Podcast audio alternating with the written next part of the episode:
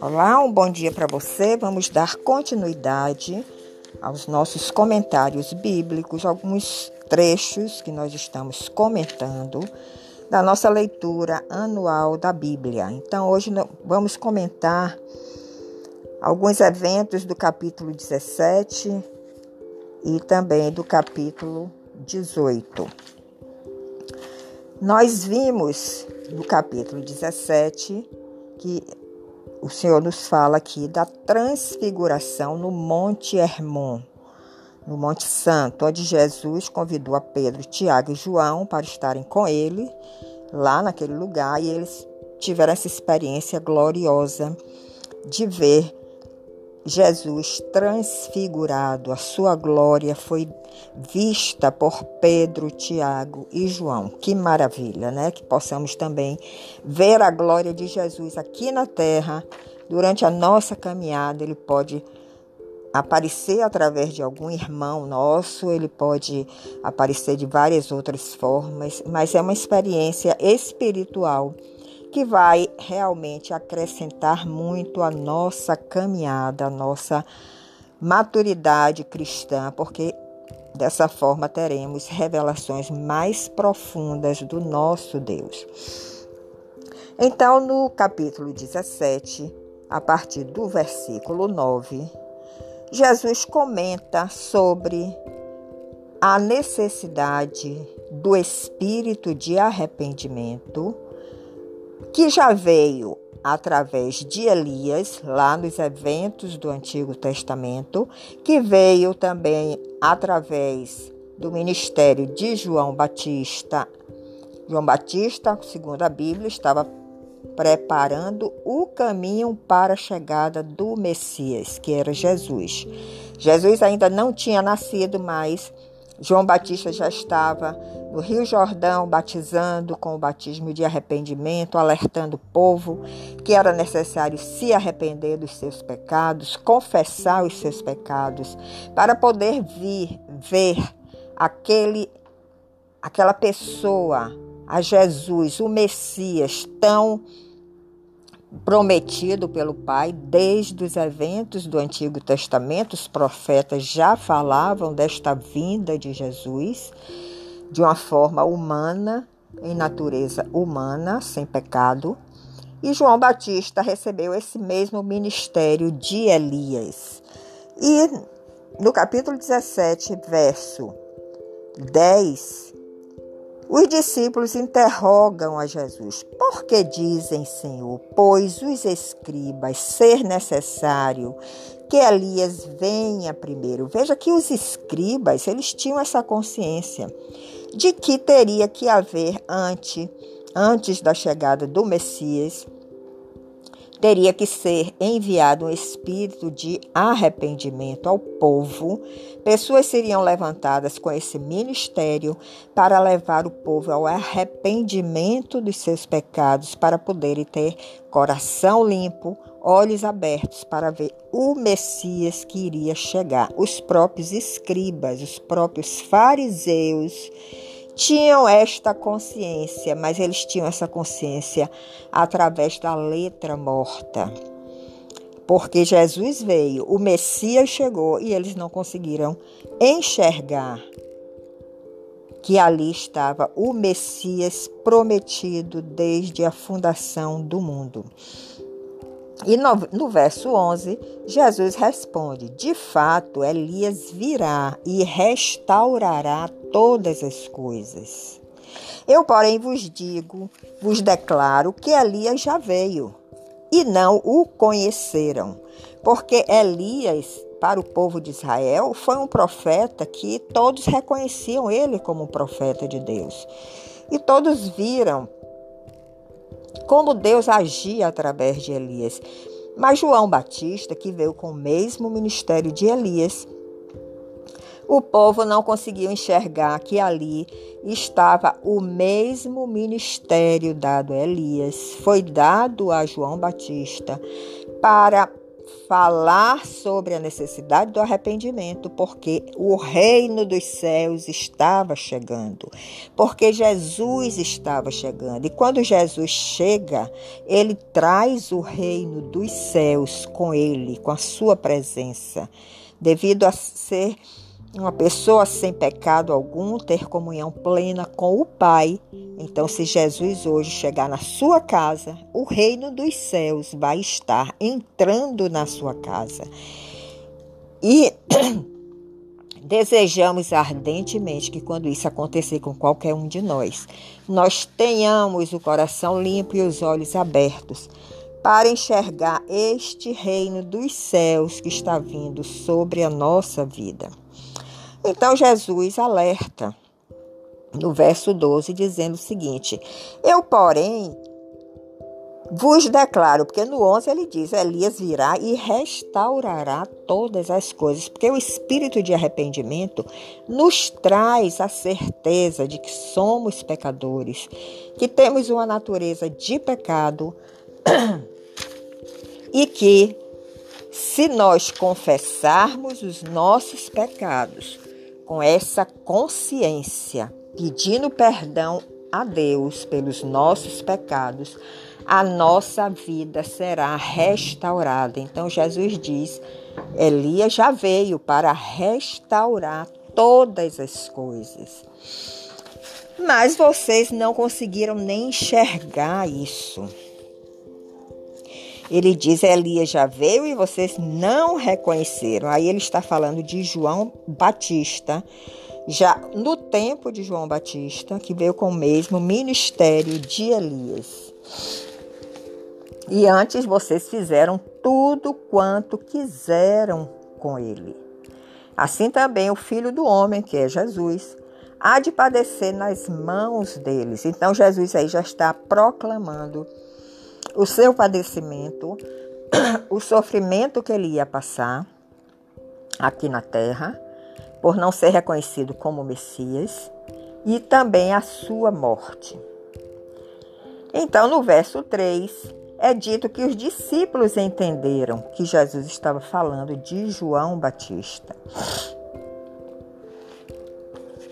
E a partir do verso 14, é relatado aqui um milagre, mais um milagre, que Jesus operou quando aqui esteve, porque ele operou vários milagres, por isso as multidões viviam atrás dele, acompanhando ele em todo lugar.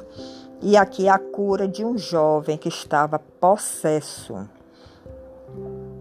E quando chegaram para junto da multidão aproximou-se de Jesus um homem que se ajoelhou e disse: Senhor, compadece-te de meu filho, porque é lunático e sofre muito. Pois muitas vezes cai no fogo e outras muitas na água. Apresentei-o a teus discípulos, mas eles não puderam curá-lo. Os discípulos ainda não estavam com esse poder de curar aquele jovem endemoniado. Mas Jesus tinha esse poder. Então, este homem, vendo que Jesus andava por toda a Judéia, pela Galileia, operando milagres, ele se prostrou diante de Jesus, pedindo este milagre para o seu filho. E se nós estamos hoje também vivendo uma situação de angústia, uma situação difícil, estamos precisando de um milagre nós também devemos nos prostrar diante do Senhor, reconhecendo que Ele é poderoso para operar qualquer milagre. E assim fez Jesus. No verso 18, nós lemos que Jesus repreendeu o demônio, ele estava endemoniado, este jovem, e este saiu do menino, porque os demônios temiam a Jesus e temem até os dias de hoje, porque Jesus continua se manifestando nos dias de hoje. Então, naquela hora, o menino ficou curado.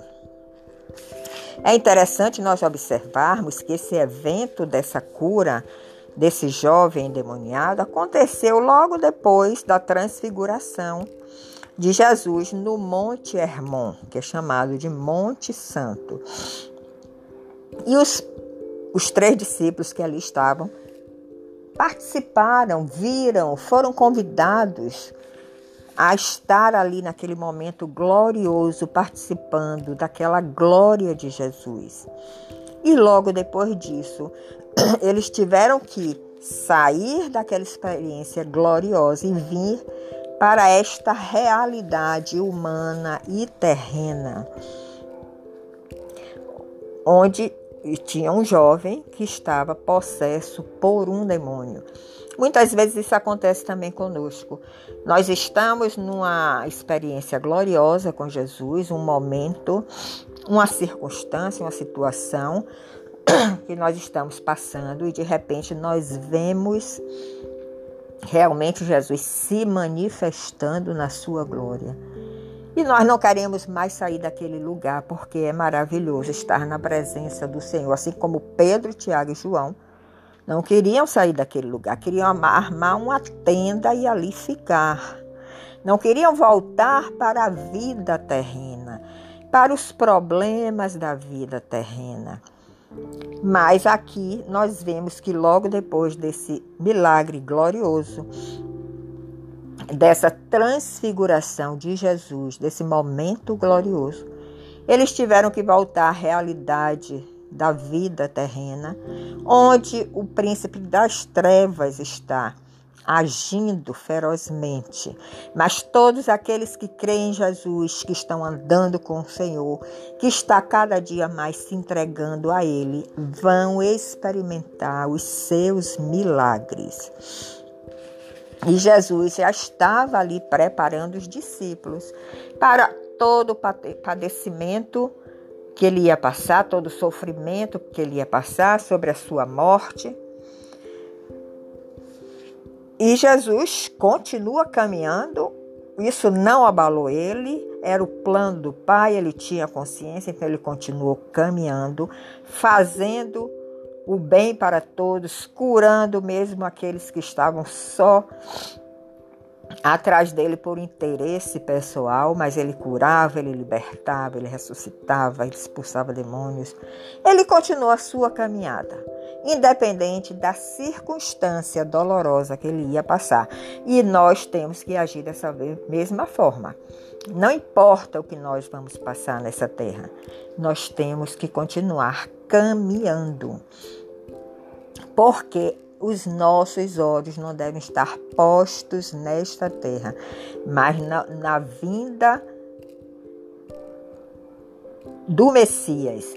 Nós temos que estar com os nossos olhos na era vindoura, naquilo que ainda vai chegar, que é o reino de Deus.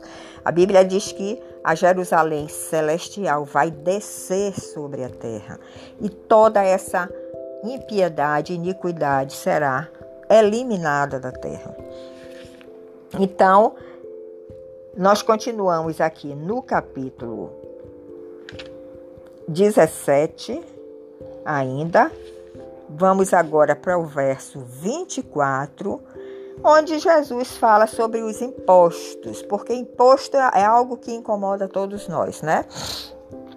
Nós não achamos justos a forma como é cobrada, achamos um absurdo, Achamos que as pessoas, os governantes, se aproveitam muito de cobrar altos impostos, mas isso também acontecia na época de Jesus. Os romanos cobravam também altos impostos. E também o, os fariseus que estavam lá no comando de Israel também agiam desta mesma forma, porque isso faz parte da natureza humana, que é ambiciosa e quer sempre obter mais lucro em tudo. Então, no capítulo 24, nós lemos, do, verso, do, no capítulo não, versículo 24, do capítulo 17 de Mateus. Tendo eles chegado a Cafarnaum, dirigiram-se a Pedro, os que cobravam o imposto das duas dracmas e perguntaram: Alguém, aqueles cobradores de impostos se dirigiram a Pedro, estavam chegando lá com Jesus a Cafarnaum e eles perguntaram: Não paga o vosso mestre as duas dracmas, que era a moeda da época? E Pedro respondeu: Sim. Ao entrar Pedro em casa, Jesus se lhe antecipou, dizendo: Jesus tinha este poder, eles tendo ele tendo a, a, onisciência de todas as coisas, que é um atributo divino, onipresença, onisciência e onipotência, são atributos divinos que nós humanos não temos. Mas Jesus, tendo essa onisciência, ele sabia antecipadamente tudo o que ia acontecer. E ele diz: Simão, o que te parece? De quem cobram os reis da terra impostos ou tributo? Dos seus filhos ou dos estranhos? Respondendo Pedro, disse: Dos estranhos. Então Jesus lhe disse: Então estamos isentos os filhos, porque Jesus é filho de Deus. Ele estava ali no papel de filho de Deus. E ele tinha consciência que ele não tinha nem a obrigação de pagar esses impostos. Mas no verso 27, Jesus nunca quer escandalizar a ninguém, porque isso pode atingir a outros que estão ainda iniciando a caminhada, estão ainda sem uma maturidade cristã maior. E às vezes nós tomamos atitudes que escandalizamos, mesmo estando dentro da palavra, mas nós estamos escandalizando aquele pequenino que começou a caminhada agora e às vezes tiramos até aquela pessoa do caminho do Senhor. Então Jesus diz no verso 17: Mas para que não os escandalizemos, vai ao mar, ele dizendo a Pedro, lança o anzol e o primeiro peixe que fisgar, tira-o, e abrindo-lhe a boca, achará um estáter. Toma e entrega-lhes por mim e por ti. Jesus aí operou outro milagre, tirou a moeda da boca do peixe, pagou o imposto que cabia a ele e que também cabia a Pedro.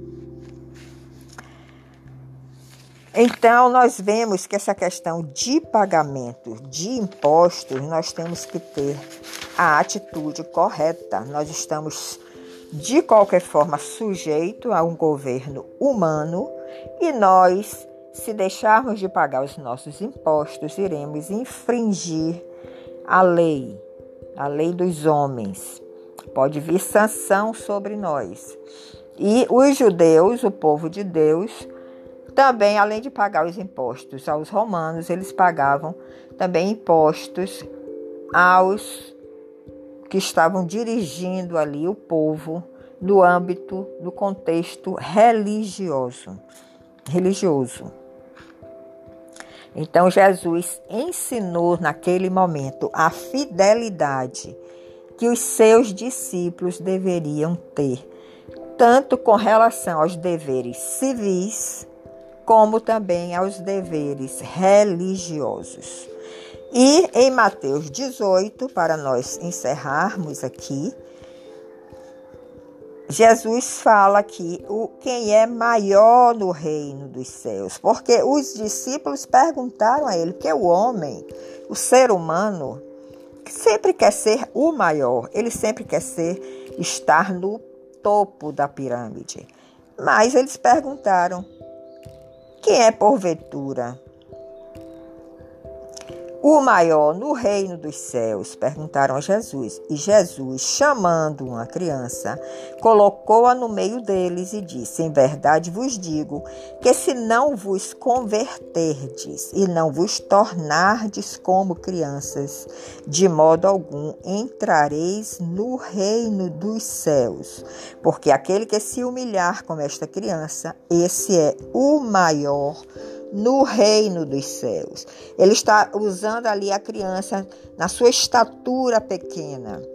Quem não tiver, não se humilhar, não baixar a sua estatura humana, perder o seu orgulho, a sua prepotência, quem não fizer isso não herdará reino, o reino dos céus, porque não estará se humilhando, humilhando a si própria, a sua natureza adâmica diante do Senhor, para receber dele a natureza divina que é humilde, como Jesus foi em toda a sua caminhada aqui na terra.